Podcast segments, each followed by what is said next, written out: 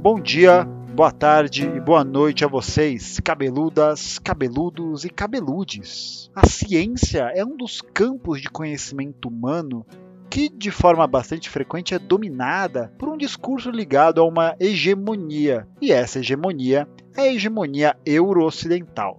Muitos aspectos desse modelo acabam por gerar desconhecimento e silenciamento da ciência de outros povos e que contribuíram muito para o desenvolvimento desse lado da civilização. Na passagem da Idade Média para a Idade Moderna, a gente vê um renascimento no continente, quando muitas vezes esquecemos que muitas contribuições que possibilitaram esse renascimento não estavam na Europa, e sim em outro lugar, na Ásia, mais especificamente na região do Oriente Médio. Um dos povos que ajudou a formação do pensamento moderno foram os povos islamizados e que muitas vezes são silenciados em suas contribuições no movimento de eurocentrismo científico. Quando a gente para para pensar nisso, quais que podem ser as consequências desse tipo de silenciamento e desse tipo de apagamento histórico? Para a gente se aprofundar e falar mais sobre isso, a gente vai conversar hoje com Pedro Martins Criado, PP, mestre pelo Departamento de Letras Orientais da Universidade de São Paulo, especialista em língua árabe e cuja tese de mestrado se baseou nas contribuições de um escritor árabe da chamada Idade Média Europeia, e que ele vai contar mais para a gente hoje. E aí, PP, tudo bem com você? Fala, Habib, professor Gustavo Gaelfato. Uma honra poder estar aqui, hein?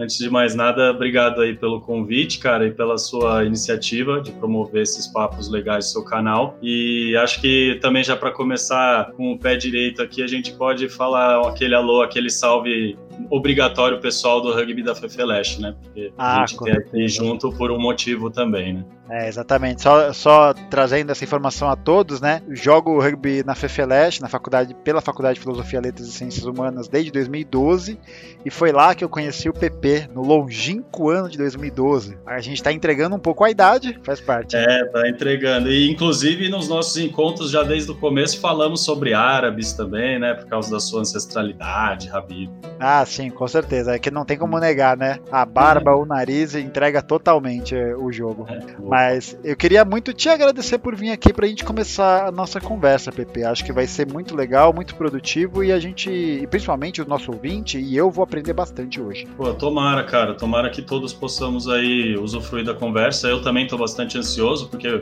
além de falar de um assunto que para mim é tão importante e tão interessante, né? Que é pra gente cada vez mais divulgar para todas as pessoas, é a honra de poder falar com você. Pô, que isso, agora escorreu até a lágrima.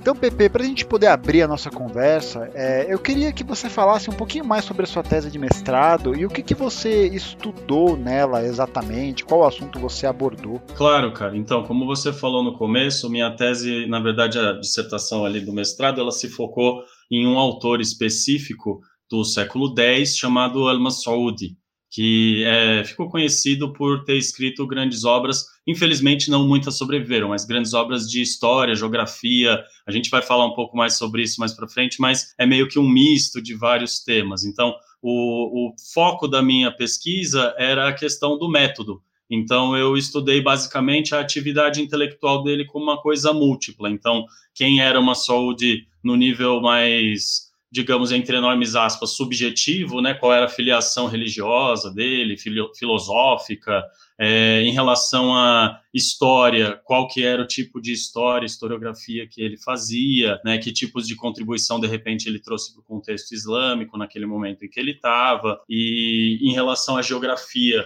as mesmas coisas, né, porque além de tudo ele era um grande viajante, então tinha a questão dele viajar e acrescentar esse tipo de conhecimento ao fazer geográfico, que estava mais ou menos misturado ao fazer historiográfico, literário, tinha várias outras variáveis que são muito diferentes da literatura ocidental e principalmente do que a gente chama de Idade Média Ocidental, né?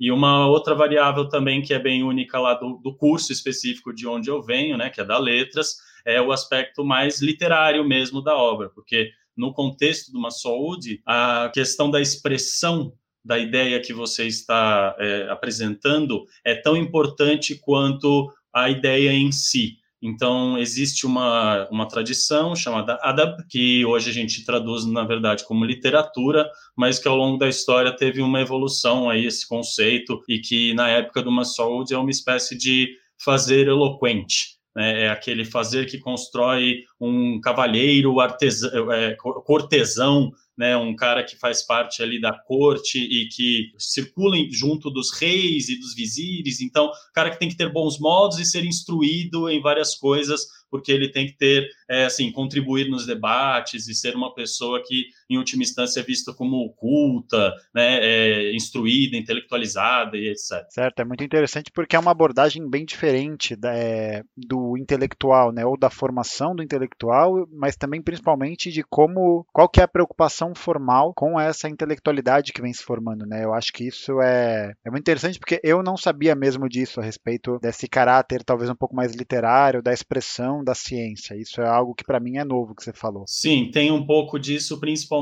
se a gente for pegar esses conhecimentos que foram saindo um pouco das, dos gostos do Islã puramente, né? Porque se você tem uma tradição que é muito vinculada ao Islã e que é muito forte, que a gente também vai comentar, tem ali uma espécie de procedimento retórico ligado à tradição, você tem outros assuntos que também são discutidos em outros formatos que não são necessariamente os formatos tradicionalistas islâmicos fechados, aquelas repetições formuladas e tudo mais. Você tem uma valorização em um determinado momento histórico, principalmente no momento do Massoud e um, um século anterior, até dois. Você tem esse surgimento dessa cultura dos eruditos, a cultura que surge entre as pessoas instruídas, e esse conhecimento envolve vários saberes diferentes, que hoje a gente chamaria assim de, diria, entre enormes aspas, de novo, ciências humanas, talvez, uma coisa um pouco mais fora do escopo do que seria só o Islã.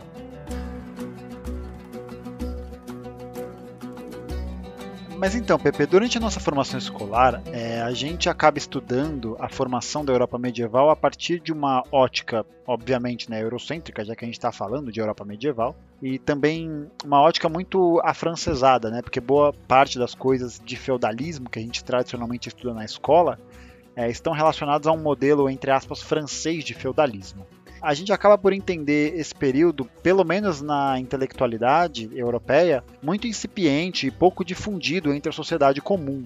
Né? Talvez mais concentrado com, as, é, com os grupos clericais, com os monges, com o pessoal mais ligado à, à religião. É, o que é uma visão é, bem reducionista de mundo. Né? Eu acho que a gente, a gente acaba aprendendo essa visão de que a Idade Média. Acho que caiu bastante por terra, né? mas acho que ainda rola um pouco dessa ideia de Idade das Trevas, dessa concepção hegemônica de mundo como mundo total, e esse mundo total é o mundo das trevas, né? O, o que não vale, por exemplo, essa visão reducionista não vale para a região do Levante, né? Eu só queria que, antes da gente continuar, só que você explicasse muito rapidinho para a gente o que, que é exatamente essa região do Levante, que às vezes aparece no noticiário, aparece em alguma matéria, em alguma coisa desse gênero. Então, é, o Levante é um dos nomes de regiões geográficas que se subdivide o Oriente Médio, né? Porque para a gente começar com esse termo ultra abrangente que é sempre difícil de explicar, o Oriente Médio é uma divisão que é difícil porque nem todo mundo imagina a mesma região, né? Tem gente que inclui é, que vai países que vão até o Paquistão, Ásia Central, e tem gente que fala não, o Oriente Médio acaba aqui no Iraque, por exemplo, não, não inclui nem o Irã. Então é uma, é uma definição que requer muita explicação antes. Então, se a gente for entender ali o Oriente Médio dividido em outras regiões geográficas, uma delas seria o Levante que aí é mais ou menos é, unânime, todo mundo inclui no Oriente Médio, que seriam os países atualmente é, Líbano, Síria, é, Palestina, é, Jordânia é, e o Israel. Né? No caso, você tem aquela região específica que se chama de Levante. E Levante, inclusive, é um nome, se não me engano, de origem ocidental, porque era uma referência ao movimento do Sol, se não me engano, em relação a quem está, por exemplo, oeste do Levante, no caso, por exemplo, na região de Veneza, na Europa, Itália, né, que é aquele período baixa Idade Média, você tem pessoas se referindo àquela região do Oriente como é, o que a gente fala, por exemplo, a Terra do Sol Nascente em relação ao Japão, seria uma versão desse termo de onde nasce o Sol, então o Levante. Entendi, eu não sabia dessa, mais, mais uma vez aprendendo bastante. É, eu acho muito, muito interessante porque enquanto a gente acaba pegando um pouco dessa visão hegemônica de história né, da Idade Média, né, a gente tem um desenvolvimento paralelo da ciência dentro dessa região, né, dentro dessa região do Levante, da própria Ásia Central e de outros lugares. Uhum. Então, enquanto os europeus estavam usando sanguessuga e queimando documento, é, buscando perdão divino, o que estava rolando nessa região ao longo do que a gente chama de Idade Média? Então, Habib, eu acho que tem uma multiplicidade tão enorme de coisas que, para a gente começar a entender, sempre é bom entender a rapidez com que o Islã se expandiu, né? Porque quando você vê que o Islã é um fenômeno que de 622, seria 622 depois de Cristo, né, que é considerado ali o primeiro o primeiro marco islâmico, a Égira, a peregrinação do profeta, né, o êxodo dele de Meca para Medina, você tem entre esse período e 110 anos para frente, 732, uma expansão do Islã que vai só da Península Arábica para cobrir uma região desde a Península Ibérica, então Portugal até a Índia. Então é um, é, é um período de tempo muito curto, digamos assim, historicamente falando, para que um fenômeno cobrisse uma região tão grande. Então tem uma multiplicidade tão absurda de culturas que foi sendo abarcada por essa expansão rápida e acelerada do Islã que gerou em um determinado momento dessa expansão a necessidade de que o conhecimento fosse meio que é, é multiplicado, né? Ele fosse é, dando conta dessa multiplicidade, ele fosse abarcando as diferentes culturas que estavam compondo esse conhecimento, as diferentes pessoas que estavam produzindo este conhecimento, é, as diferentes passados que elas tinham ou diferentes religiões você tem várias variáveis que a gente não pensa muito hoje, porque elas são meio que dadas como óbvias, mas a gente pensa hoje em um mundo globalizado, digamos assim, uma coisa que todo mundo vê o que está acontecendo no mundo o tempo todo, e isso não era uma coisa que tinha precedentes até então, no, até o surgimento do Islã. Você tinha um, um, extensões de territórios que eram muito menores, né, em termos de diversidade de povos do que o que foi o Islã. Então, o Islã tem essa primeira questão de abarcar um espaço muito grande. É, em relação ao que você falou de ter um desenvolvimento diferente é, culturalmente, científico, tem um desenvolvimento enorme e que bebe de fontes também muito interessantes, algumas em comum com a tradição ocidental e outras que vieram um pouco mais da, da região mais oriental do que o próprio Oriente Médio, né? Então, você tem centros de estudo de cultura grega espalhados pela Ásia Central desde as missões ali, desde as das conquistas do Alexandre. Então é um, uma coisa que já existia na região em alguma forma. Você tem também o, um filtro que foi sendo feito dessa tradição grega e que foi sendo misturada à tradição persa que também recebia muito da tradição indiana, então traduzia-se muita coisa dos indianos para o persa, e aí isso possibilitava um contato talvez com os árabes que estavam mais próximos a princípio, e aí você tinha essa mistura também com tudo que essas outras pessoas tinham recebido de outras culturas, inclusive eh, regiões da China, regiões, como eu falei, da Península Ibérica, do norte da África, né, povos berberes. Então, essa multiplicidade, ela é um pouco um fenômeno único no Islã, porque ela teve um, um tempo muito curto e uma, uma, uma expansão muito grande, assim, muito forte. Mas eu acho muito interessante pensar que esse grande conjunto de culturas que permeia e que faz parte desse desenvolvimento do mundo islâmico, que, como você falou, né, bebe de outras fontes, é interessante porque não tem tanto uma supressão cultural como houve, por exemplo, no Ocidente cristão, né? Uhum. Se, se, a gente parar a pensar, né, as cruzadas, por exemplo, foram expedições criadas primeiro, antes de retomar a Terra Santa, para é, destruir as heresias medievais, né? Para poder manter o domínio hegemônico é, da Igreja Católica Apostólica Romana, né? Então eu acho interessante porque várias, vários, pelo menos do que eu conheço, né, várias sociedades mantêm uma certa tradição e uhum. acaba rolando uma não diria uma fusão, mas uma contribuição dessas sociedades que foram submetidas ao domínio islâmico, junto com a própria cultura islâmica, né? Então a gente cria essa peculiaridade muito peculiar. Sim, e inclusive nesse sentido tem uma, uma tradição forte, inclusive entre os próprios árabes, de enaltecer esse aspecto do Islã como uma espécie de primeira civilização da tolerância. Né? Eu sei que isso tem toda uma carga ideológica também embutida, a gente sempre tem que estar tá de olho para não se, não se pegar pelo deslumbramento, né? mas é importante também dizer que existe sim esse aspecto que era sem precedentes até aquele momento, quando o Islã se expande, inclusive para a região que você apontou, para o Levante, por exemplo, existe uma tradição, um registro de eles preservarem é, igrejas cristãs, deles preservarem templos zoroastras, deles preservarem sinagogas. Então, foi uma primeira expansão que tinha, em alguma forma, a tolerância como um tipo de valor, porque existia essa ideia anterior de que as outras não tinham. Então, quando você faz esse contraste de que antes as expansões tendiam à destruição, você compara com o Islã e, de fato, isso é diferente na história da expansão, não só do Islã, mas da, do modo de governo, né, no caso do califado,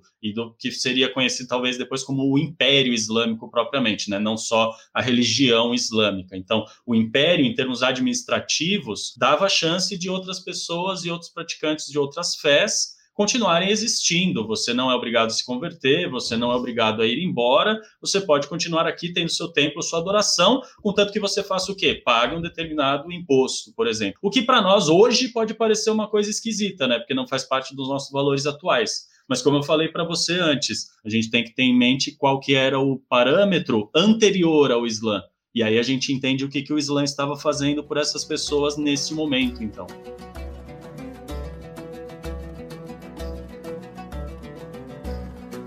É, queria, Pepe, que você explicasse pra gente, né, agora que a gente tem esse panorama um pouco mais aprofundado e, e também a consciência de que essas contribuições culturais elas acontecem é, em diferentes campos, como é que se dá o desenvolvimento da ciência islâmica e qual que é a diferença desse desenvolvimento de ciência islâmica para um modelo científico europeu ocidental nesse período? Ô, oh, Gaia, essa pergunta é boa porque ela dá margem para anos e anos de conversas, pesquisas, de descobertas sem fim. Assim, a princípio, o fator óbvio de distinção é justamente o Islã, enquanto um sistema de pensamento, né? A gente pode dizer epistemologicamente. No Alcorão e nos próprios ditos do profeta, que a gente chama de os hadith, você tem inúmeras referências a noções de conhecimento e qual tipo de relação que as pessoas estabelecem com essas noções. Então, você tem, por exemplo, uma expressão no Alcorão, literalmente, que diz Siru fil ard fa anzuru, que seria uma tradução assim: andem pela terra e vejam, que é uma espécie de convite à observação da realidade, né? Que é a observação da realidade que Deus criou, mas note, não é uma visão fechada da ideia de saber, né? Pois parte dessa premissa de que as pessoas devem conhecer a realidade por elas mesmas. Então, um dito também que é atribuído ao, ao profeta, ele fala: busquem o conhecimento, nem que seja na China. Então, você se desloca para aprender o que você quer. Você tem que ir atrás do saber. O saber é algo que exige que você se mexa, percebe?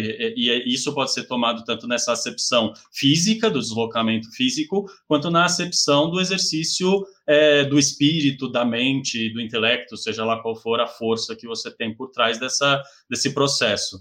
É, você tem também uma frase que o, o Masoud, o autor que eu pesquisei, ele gosta muito no Corão, que diz assim: "Wa kulli de alimun", que aí você tem essa ideia de que acima de alguém que tem conhecimento, há sempre quem tem mais. Então, é uma leitura tradicional seria a ideia de que Deus é onisciente, mas uma saúde vê aí uma espécie de confirmação de que o conhecimento é uma coisa infinita. Então, o muçulmano ele deve sempre se inteirar daquilo que ele não conhece. O processo de conhecer é um processo de inteirar-se. E isso faz assim, eu acho que mostra uma diferença fundamental para nós, se a gente for estabelecer o paralelo direto com a Idade Média ocidental, contexto que você tem em relação ao próprio cristianismo ocidental, na sua forma institucionalizada na Europa. Enquanto o Islã, em como sistema de pensamento, parece conciliar uma leitura de religião e reflexão, pesquisa, empirismo, o cristianismo ele é um sistema institucionalizado que nessa sua forma vê um atrito entre essas coisas. Você tem uma repressão dessas ideias que se desviam da doutrina e o cânone ocidental ele é acionado somente à medida que ele legitima esses princípios morais do cristianismo. Né? Se, se a gente parar para pensar numa historiografia básica, uma história que todo mundo pensa quando pensa em a escola, o que, que eu aprendi na aula de história do mundo, né, que não seja só assim, história aqui do Brasil, que você pensa, ah, as grandes ideias do Ocidente vieram da Grécia e de Roma. ou seja, pagãos, né? pessoas que não estavam ainda submetidas ao cristianismo enquanto sistema institucional. E aí você tem uma espécie de hiato em que a gente chama, como você falou, de Idade Média, e surge do nada uma espécie de espírito humanístico, entre enormes aspas, que eu acho que o pessoal já está imaginando mais ou menos de onde pode ter vindo. Sem dar spoiler, né? É.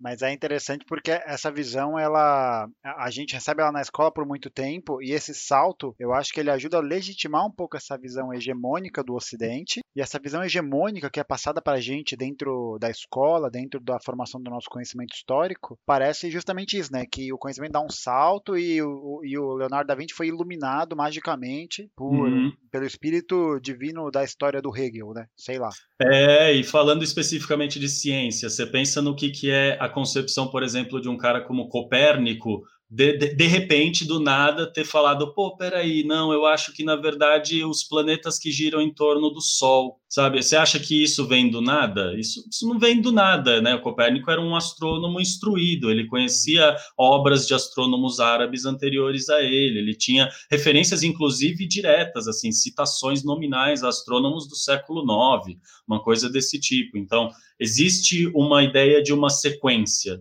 em que essas coisas também são influentes para que depois essa espécie de espírito, como a gente falou, humanístico, né, que vai ficar conhecido é, no Ocidente, como esse, essa retomada dessa tradição que é inexplicável, é meio que no vácuo, ela se explica um pouco porque você entende que, na verdade, o conhecimento estava circulando em outros centros, né? É, eu acho que, especialmente durante o Califado Abássida, a gente uhum. vê uma ascensão das traduções, né? É, uhum. É, e das produções em língua árabe de várias obras, incluindo até obras em outras línguas, como o grego, que é uma língua que se perde muito, especialmente com a, um pouco da separação do cultural que o Império Bizantino e o Ocidente medieval acabam tendo, né? Qual que é a importância desses trabalhos de tradução na difusão do conhecimento pela região do Mediterrâneo, né? Pela região do Mediterrâneo e também do Ocidente medieval e como é que esses trabalhos impactaram o desenvolvimento científico do Ocidente? Então, Gaio, eu para mim eu considero esse período como um, um dos grandes momentos da história científica da humanidade mesmo, porque é um período em que a gente vê um fenômeno muito forte que é esse, esse fenômeno de tradução como um meio de troca de conhecimento.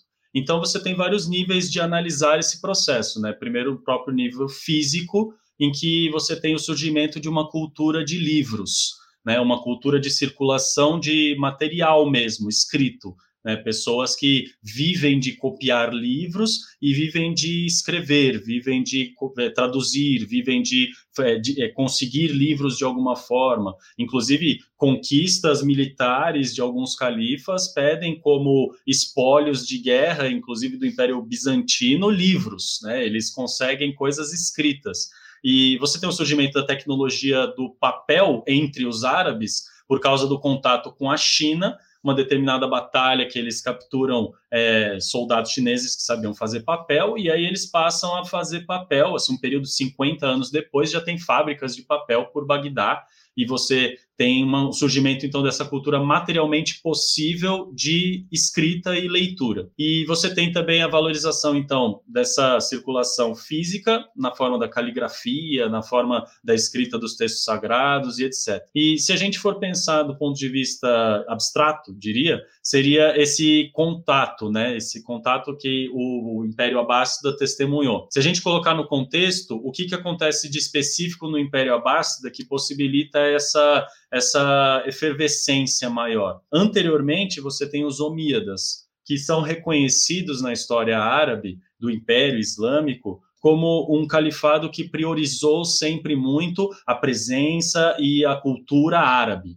ou seja, os cargos administrativos, a língua administrativa, as pessoas que tinham algum tipo de influência e poder eram necessariamente árabes étnicos, pessoas que vinham de tribos árabes e isso gerava uma espécie de alienação dessa constante multiplicidade que, que ia se incluindo no Império Islâmico, né, conforme as, as fronteiras iam se expandindo tanto. Com o Império Abássida, você tem o que, sur, o que seria o surgimento de uma mentalidade um pouco mais cosmopolita, uma coisa um pouco mais múltipla, diversa. Você tem então uma família que reivindica ser parente do profeta, só que de uma linhagem persa, que seria essa família abássida, né? Os abássidas então se instauram em 751 depois de Cristo e passam a ser os califas e passam a abarcar mais essa multiplicidade. É durante o Califado Abássida que a gente observa o período de traduções, como você falou, é durante o Califado Abássida que se observa o surgimento de uma instituição famosa da época chamada Casa da Sabedoria, é durante o Califado Abássida que se funda a cidade de Bagdá,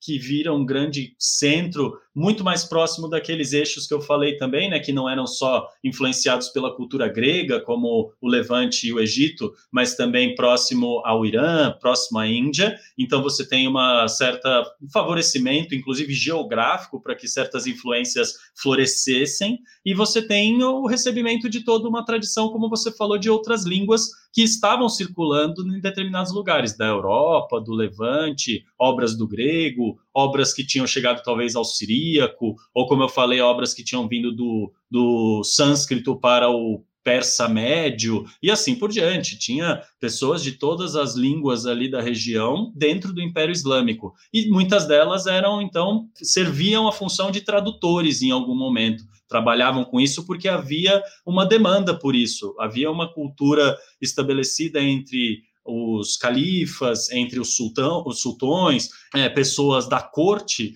de uma espécie de patronato do conhecimento das artes. E você tinha então essa instituição que eu falei, que era uma espécie de rede de bibliotecas, escritórios, arquivos, ou uma biblioteca real que foi socializada, chamada Casa da Sabedoria, e você tinha essa, esse formato antigo, né? Vamos retomar aquele comentário de sempre. Você tem que pensar como era uma aula, por exemplo a gente vai pegar um texto aqui que todos reconhecem que é importante, vamos discutir o texto, mas ele está só em grego. Então, alguém que sabe grego traduz ele para nós no árabe, que a maioria de nós fala árabe como uma espécie de língua franca, se não for uma língua nativa, porque é como esse califado está fomentando esse conhecimento, recebe-se para se preservar e para que as pessoas possam, então, construir alguma coisa em cima daquilo, né? Eu vou entender o que está escrito e eu vou fazer meu próprio comentário, eu vou poder participar de uma discussão a respeito disso, por exemplo. Sim, que é dar justamente esse caráter personalista, né? Não personalista, mas esse caráter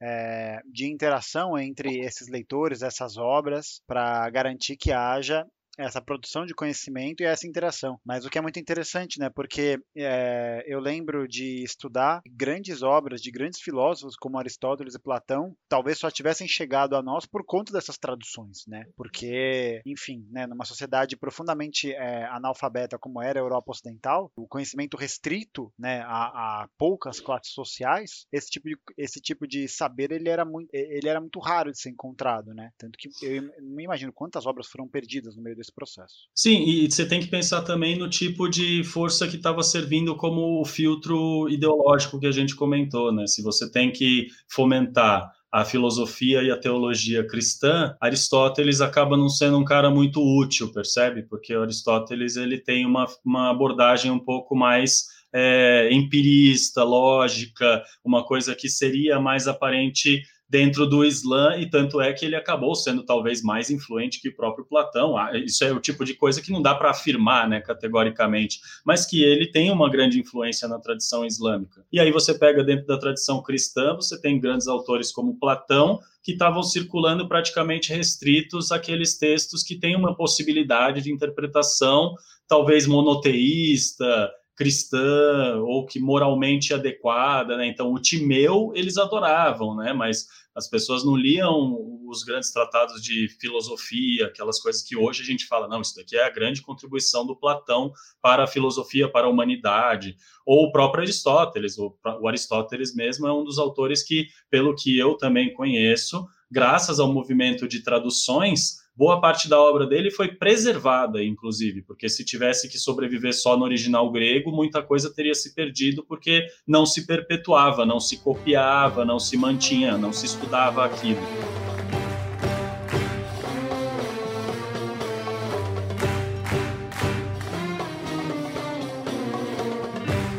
Justamente esses modelos de desenvolvimento distintos de, de ciência, né, e que vão trazer consequências também distintas para cada uma dessas civilizações, civilizações entre aspas, né, que eu estou colocando tudo no, no, mesmo caldeirão. Esses modelos de desenvolvimento distintos e que o Ocidente bebeu muito, né, especialmente quando há um existe um retorno das interações comerciais pelo mar Mediterrâneo, vai ser determinante para a formação dessa intelectualidade europeia, né? E, e, como que isso, né, essa interação e essa, essa onda de choque para a formação da intelectualidade europeia afetou ou ainda afeta a forma com que o Ocidente hoje produz ciência? E, e se isso afeta, né, você conseguiria dar algum exemplo para gente ou ilustrar isso de alguma maneira? Então, Gaio, é, essa pergunta eu acho boa porque é quando ela dá mesmo para gente qual que é o impacto real desse contato que houve entre a tradição islâmica e o Ocidente, né?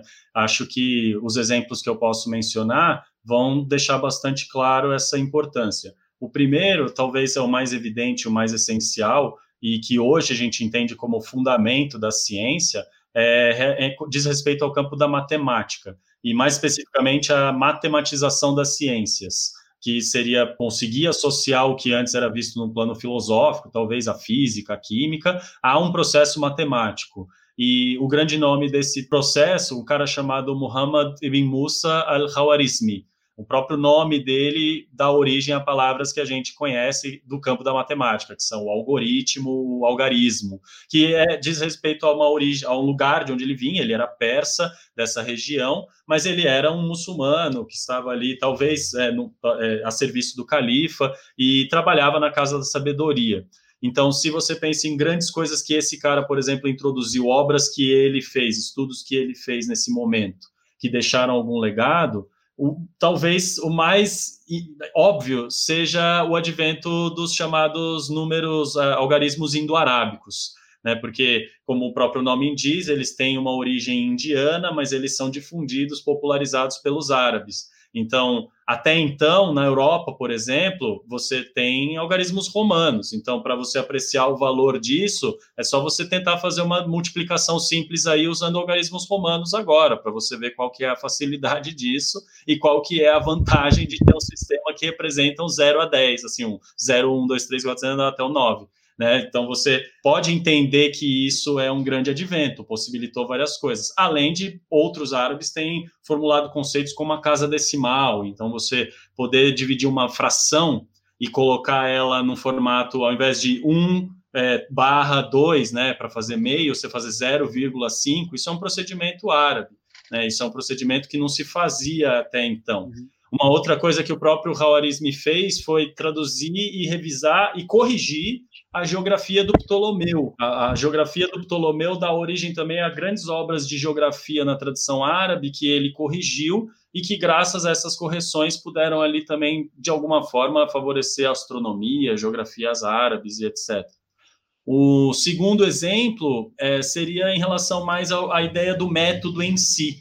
Né, o método científico, como a gente pensa hoje, que é aquela ideia talvez incontestável, né, de que é necessária para a ciência, de que você precisa daquelas é, comprovações que sejam de alguma forma reproduzíveis e que você tenha uma universalidade nessa reprodução, que você consiga resultados é, consistentes e que você consiga, né, depois com outras outras filosofias das ciências, como o Popper, né, o Karl Popper, você fala depois em não falsificação e etc. Mas quando você pensa em método, você pensa também dentro do contexto árabe numa espécie de método descritivo, de demonstração, então, o que, que esses caras estão fazendo? Eles estão fazendo experimentos e eles estão entendendo que para você comprovar uma ideia é necessário fazer um experimento específico e esse experimento tem que te dar um resultado que possa ser comprovado, que possa ser reproduzido, que possa ter algum tipo de importância. Então, um cara também que é importante para essa história seria o Al-Hazen, né, como ficou conhecido na tradição latina,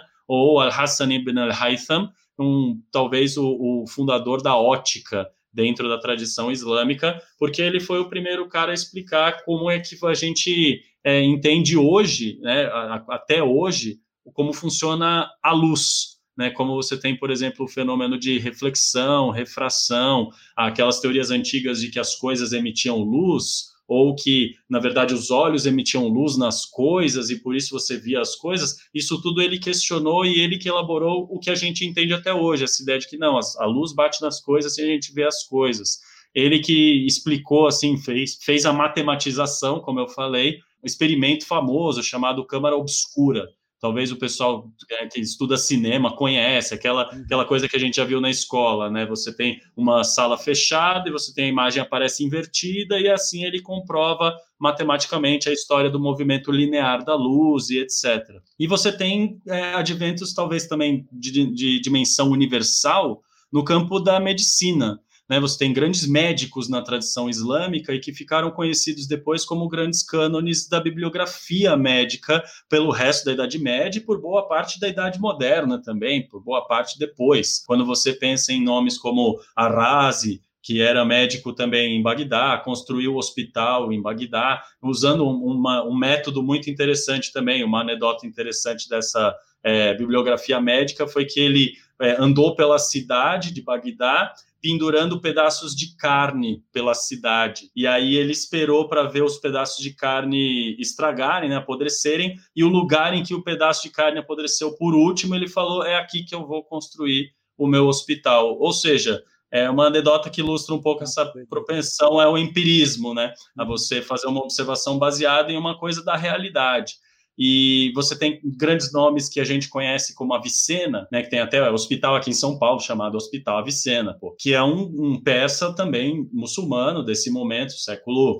é, chamado Ibn Sina, que escreveu uma obra chamada O Cânone da Medicina, que foi usada como livro assim principal de estudo, inclusive na Europa, até meados do século XVII, assim, coisas de séculos mais para frente, era a obra mais desenvolvida, porque, de novo, foi um cara que comentou e recebeu e, e harmonizou diversas tradições importantes. Então, ele fazia comentários a grandes autores como Hipócrates, Galeno, é, grandes é, literaturas indianas, persas, colegas que ele tinha, e ele tinha ali uma minúcia muito grande, um cara versado em várias outras ciências, então fazia outros tipos de reflexão. Incluiu, por exemplo, na noção de medicina dele, conceitos de farmácia, né, de que você pode cultivar remédios para tratar as pessoas. Então, é um tipo de procedimento que hoje a gente não tem muita dimensão da importância, porque a gente acha que está aí desde sempre, né? Um dia o mundo apareceu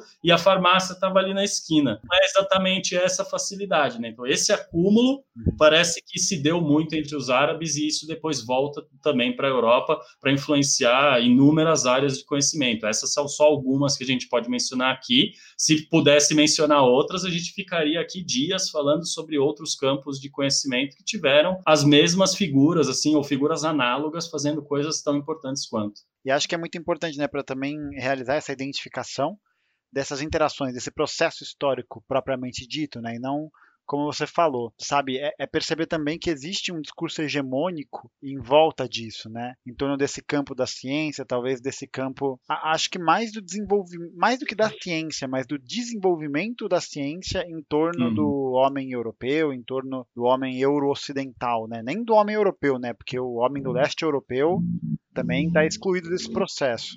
Mas acho Sim, que principalmente. É, mas, mas, é porque. Desculpa, terminei não, não, de falar. terminei, pode falar. Não, é, era só uma, um comentário realmente em relação a isso, porque é, existe também uma necessidade, eu acho que isso é uma, faz, é pertinente à nossa conversa, é a gente sempre apontar qual que é a definição do que a gente está chamando de ciência, né? Porque ciência é uma palavra dessas que a gente tem um problema de definir como uma coisa só ao longo da história da humanidade.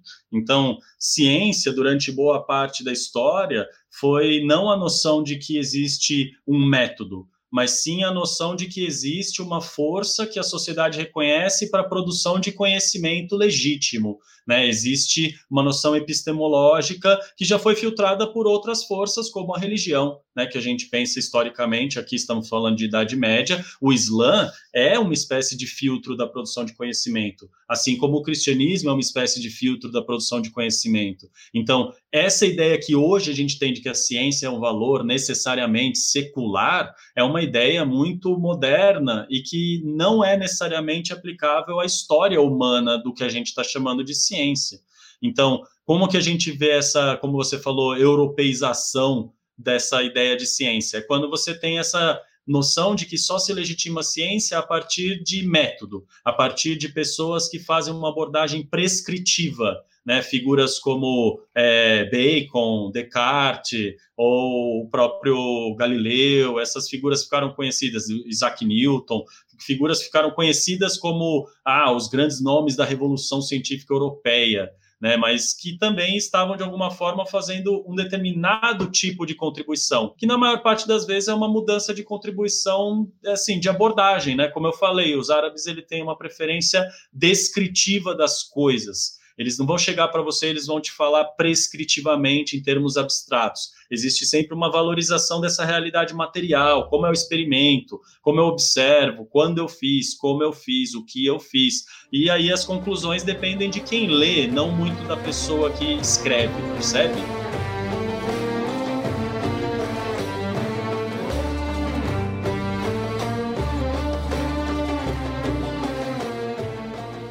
Ajuda a quebrar um pouco dessa hegemonia que de certa maneira é instaurada, porque eu acho que esse tipo de formação de conhecimento, além dele é, ser visto sobre uma outra ótica, né, como você falou, é uma ótica mais descritiva a que os árabes trazem para gente esse modelo, em contrapartida a uma ótica mais prescritiva. Uma coisa que eu acho interessante é que, ainda assim, com essa profunda influência, o, essa formação de conhecimento, esse modelo de formação de conhecimento, ele é vítima de um, de um fenômeno, né, de um conceito que a gente poderia é, chamar de orientalismo, né? Orientalismo, que foi uma expressão, me corrija só se eu estiver errado, tá? É do Eduardo Said, né? Sei que ele tem um livro, mas eu não sei se ele é o criador da expressão ou alguma coisa assim. Sim, na verdade, até onde eu sei, ele não é o criador da expressão em si, porque existe um movimento artístico orientalista, né? Também anterior ao Said. Então, o termo em si eu não tenho certeza, mas ele tem um conceito específico de orientalismo, sim, isso sim, isso é inédito. Bom, bem resumidamente, né, para o nosso ouvinte, é, o Orientalismo é um livro muito bom do Said, inclusive, fica aí a recomendação. É, é, basicamente um fenômeno em que o Oriente é retratado pelo Ocidente de maneira caricata e estereotipada, e, uhum. e que as manifestações sociais e culturais elas são colocadas dentro desse balaio, dentro desse aspecto, talvez difamatório, de uma visão racista mesmo, né? Acho que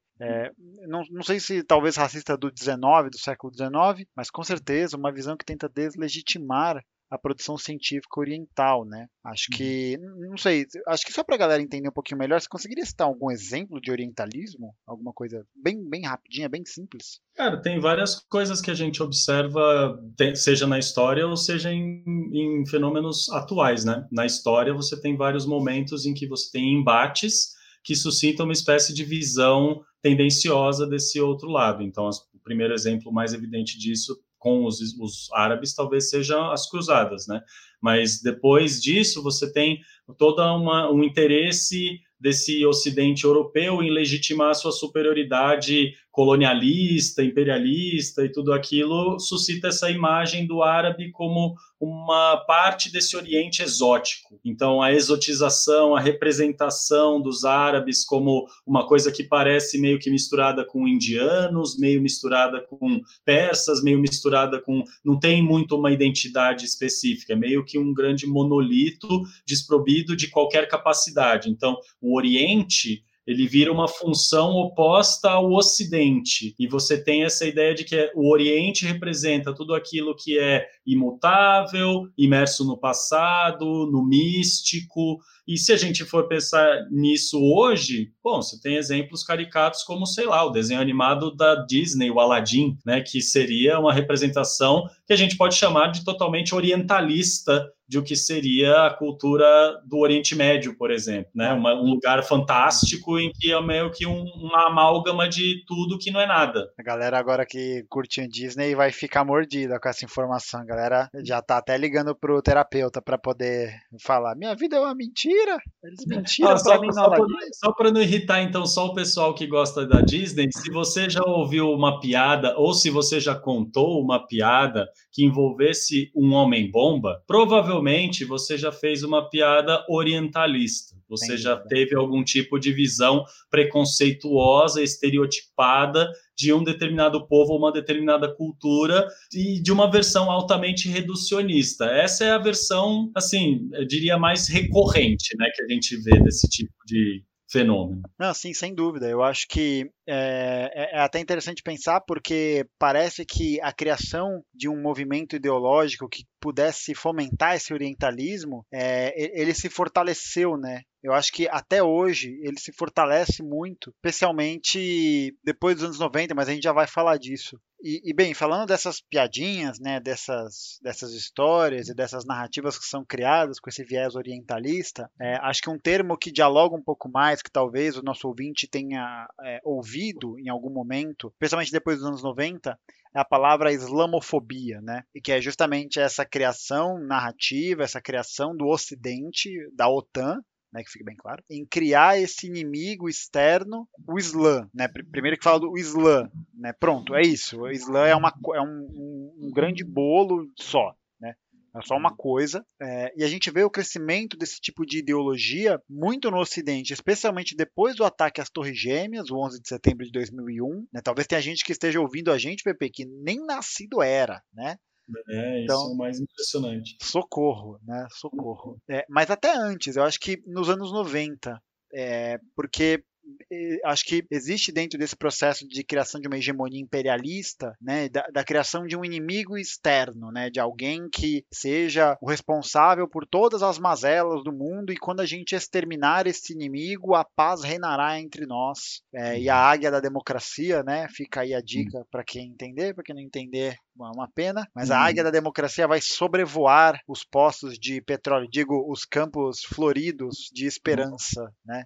Uhum. É, como você acha que essas condutas se manifestam na atualidade e, e, principalmente como que a gente pode combater esse tipo de prática agora que a gente sabe que a influência árabe na nossa vida é muito maior do que a gente imagina? Cara, tem muitas maneiras que a gente pode ver isso acontecendo, né? Então essas atitudes elas se manifestam por exemplo, através do contato que a gente tem com essa multiplicidade desconhecida de fatores e umas culturas muito diferentes, muito distantes, que falam línguas totalmente diferentes das nossas, e que a gente tem como primeiro impulso falar, ah, não, é uma coisa estranha, e a gente acaba naturalizando certos comportamentos e predisposições que a gente desenvolve simplesmente por preconceito mesmo e que são fomentados num contato parcial, num contato limitado e de quem não, não conhece ainda aquela realidade.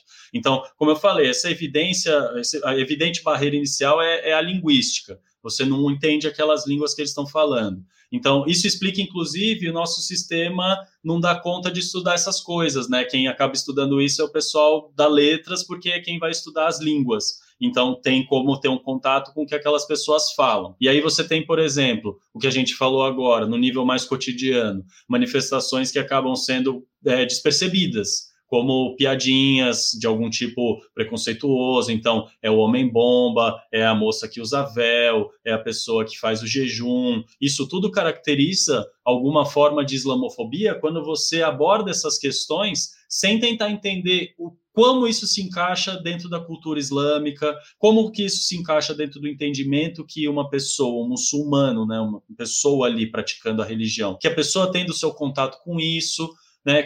E, e ao invés disso, você encaixa isso em uma caixinha, né? Como a gente falou. Para você resistir a isso, é exatamente necessário aprender o que, que tem nessas tradições, para além desses estereótipos, como essa conversa que a gente está tendo aqui hoje. Quando você conhece filosofia, história, literatura, ciência e, sobretudo, uma parte indispensável da história humana, né? Você acaba tendo uma facilidade maior de reconhecer o valor que existe vindo dali quando a gente perpetua uma visão reducionista, quando a gente, o que a gente está fazendo na maior parte das vezes é colocar aquelas pessoas num molde limitado e exigindo que elas sejam só aquilo e não que elas sejam pessoas, né, com toda a complexidade que elas têm. Então a gente vê muito isso em relação a é, pessoas que saem dos seus países e pessoas que precisam sair de uma realidade que enfrenta necessidade, é, caos social, guerra, algum tipo de dificuldade, e a gente só enxerga essas pessoas como isso, como o refugiado, o, o, o pobre, né, o, o, sofrido, e não a pessoa que tem uma história, que tem um passado, que tem uma tradição poética maravilhosa, sabe, que a humanidade já observou e já,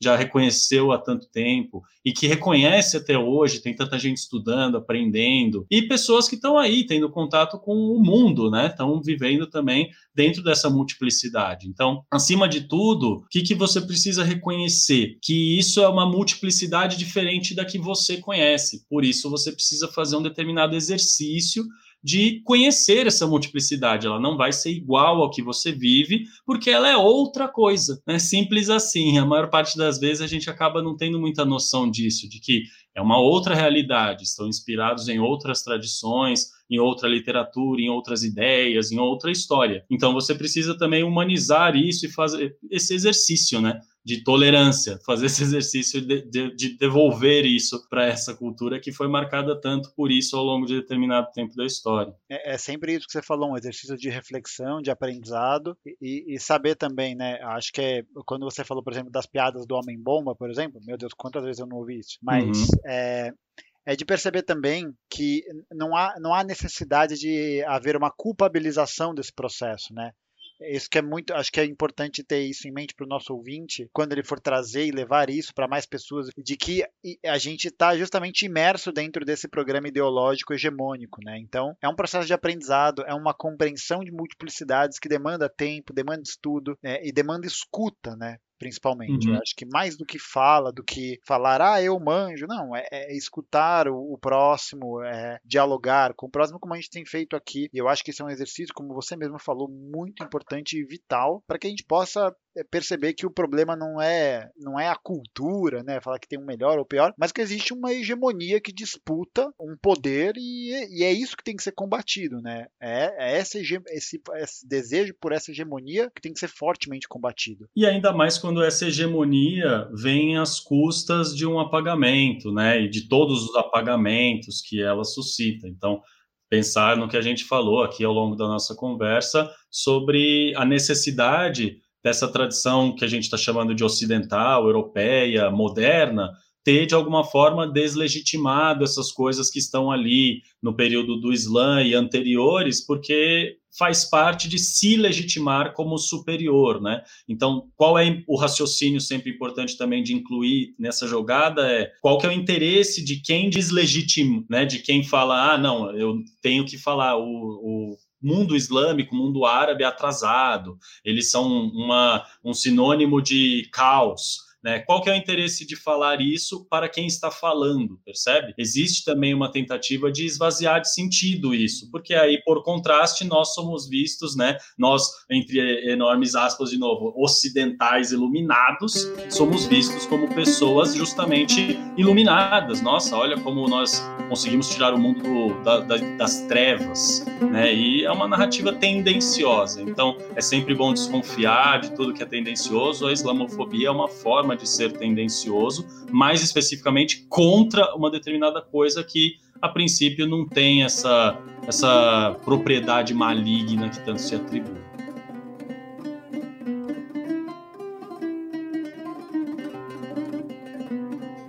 É, Gai, eu também queria aproveitar para falar para o pessoal que está ouvindo, né? Como a gente tem a chance de ter essa conversa aqui tão proveitosa, que a gente é amigo e consegue é, ter essa contribuição, mesmo que pouca, assim, humilde, gradual, mas que as pessoas possam nos ouvir e também pensar um pouco sobre isso depois, né? É, eu acho que uma das principais motivações que a gente tem para discutir essas tradições científicas ou tradições culturais que venham de outros lugares que não sejam os nossos é de você tomar essa dimensão de que esses lugares também fazem parte do seu cotidiano atual. Né? Então, hoje a gente explicitou algumas coisas relacionadas à ciência, mas a gente tem isso em várias esferas da nossa vida. Então, a língua portuguesa é cheia de palavras vindas do árabe, existem várias pessoas aqui no Brasil que compartilham de uma tradição árabe, tem como origem uma família que vem de países árabes, você tem inúmeras influências que você nem percebe e que você simplesmente normaliza. Provavelmente você já gosta aí de comer o kibe, né? Gosta aí de comer uma esfirra, gosta aí de comer, seja lá um, um shawarma, qualquer que seja a coisa que você conhece, você tem um contato meio que, mesmo que ligeiro e, e inconsciente, com esse tipo de povo. E assim, tudo isso que a gente falou sobre árabes e muçulmanos hoje é possível de se dizer sobre vários outros povos, várias outras tradições, e o que é importante da gente ter em mente é a gente só vai ter consciência do quão importante isso é para a gente se a gente se inteirar. Como eu falei lá no começo, cabe a nós apenas se inteirar do conhecimento que está aí, que existe, e que não depende simplesmente de você é, é, ser uma pessoa que reconhece você mesmo no mundo, que vê tudo igual, mas sim que você está disposto a ver essas diferenças e entender como elas fazem parte também do seu contato mais rico com a realidade, com a humanidade. Então, assim, eu sei que pode ser uma ideia que parece meio abstrata demais, mas eu me motivo bastante nesse contato, nessa né, humilde empreitada de estudar árabe e de estudar pensadores árabes, eu me motivo bastante de pensar não só que eles são árabes, mas sim que eles foram pessoas que por acaso escreveram nessa língua e que estavam ali tendo ideias que diziam respeito a todos nós, diziam, respe diziam respeito à humanidade, percebe?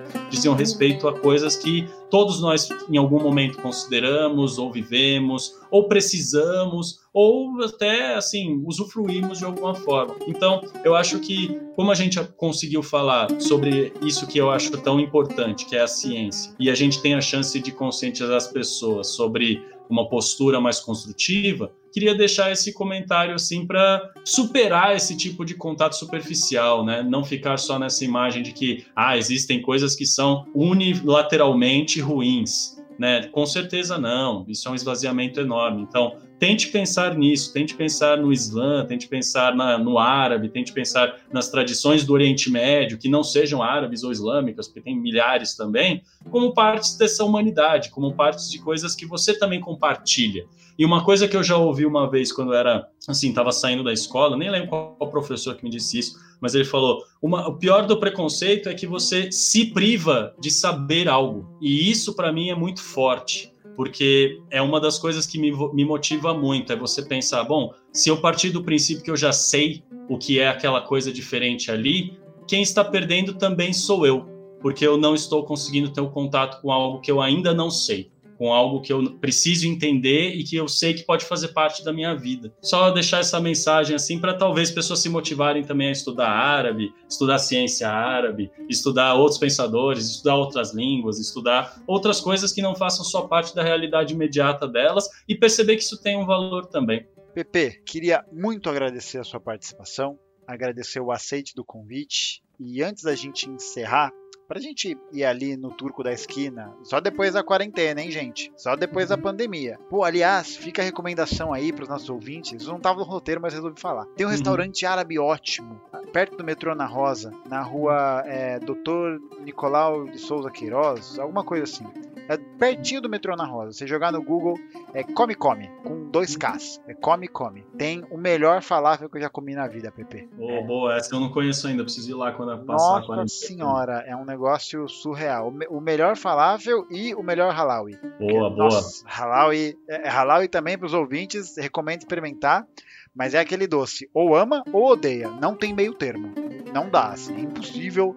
Ah, achei gostosinho. Não, ou você acha maravilhoso, ou você acha uma merda. Putz, eu gosto, hein? Acho Nossa, bom. eu acho demais, pelo amor de Deus. Quem não gosta, até tenho amigos que não gostam. Mas antes da gente pedir né, essas, esses, essas delícias do Oriente, é, eu queria que você indicasse pra gente é, e pros nossos ouvintes, pra mim também, um livro, um filme é, que você acha interessante pro pessoal dar uma lida e se inteirar mais é, nesse assunto, tanto sobre ciência árabe ou mesmo para questionar essas práticas orientalistas? Cara, é, primeiro de tudo eu vou te agradecer também, Gaio, tanto pelo convite quanto pela sua iniciativa de produzir um conteúdo que eu acho tão importante, né, nesse momento para expandir nossos horizontes, com seu bom humor, com personalidade legal e agradecer pela participação, cara, por você me chamar para vir aqui. E acho que a, a recomendação óbvia que a gente tem que reforçar, que você já fez, mas que eu vou falar de novo, é o orientalismo do Eduardo Said, porque quem não, não pensou sobre isso ainda, ou quem está sendo apresentado essa ideia antes, do, agora, né, dos estereótipos, dessa construção de uma imagem do Oriente tendenciosa por parte de um Ocidente, é, tem que, de alguma forma, ter um contato com isso. E também nesse mesmo assunto, acho que se alguém quiser procurar um documentário, por exemplo, é curtinho, eu acho que deve ter pela internet fácil de achar, chama Real Bad Arabs. É baseado em um livro de um professor, eu acho que, eu não sei de que país ele era, mas acho que ele lecionava nos Estados Unidos, chamava Jack Shaheen, talvez fosse americano e de alguma origem de um país árabe. E ele demonstra um princípio mais ou menos é, saidiano, né, orientalista. Ele demonstra como uma indústria específica, no caso o cinema hollywoodiano, fomenta e perpetua uma vilanização de árabes e muçulmanos através de como ele escolhe representar esses, esses povos, essas pessoas nos seus filmes. Então, é interessante para se alguém quer expandir de novo ainda esse assunto. É, sobre ciência específica, a gente pode falar sobre várias obras. Existem algumas traduções, eu queria sugerir, na verdade, obras que eu sei que são de origem árabe, que têm traduzidas ao português, que talvez as pessoas estão ouvindo possam procurar. Né? Uma delas é o Khalil Dimna, que é um fabulário político, então, uma, não, um termo é, empolado, né, interessante, fabulário político, né, tem uma importância grande para a literatura de fábulas e tem uma origem é, na língua árabe, essa versão, né, na verdade, uma literatura mais antiga que isso. As pessoas conhecem As Mil Uma Noites, mas tem textos de literatura, como é, de filosofia, como A Cidade Excelente, O Livro da Alma. É, eu mesmo traduzir um relato de viagem chamado Viagem ao Volga. Então são relatos que de alguma forma, né, textos que de alguma forma vieram desse contexto árabe e que falam sobre ideias e contatos dos árabes com outros povos e com essas é, noções que eles foram tendo contato em algum momento da sua história. Então eu acho que fica aí uma recomendação geral. Fora isso, tem, nossa, uma enxurrada de conteúdos que as pessoas podem procurar em inglês ou em outras línguas que tiverem acesso também, que possam é, falar, não necessariamente no árabe. Né? Em português, a bibliografia está crescendo bastante, então fica aí a recomendação também para ficar de olho nessas traduções.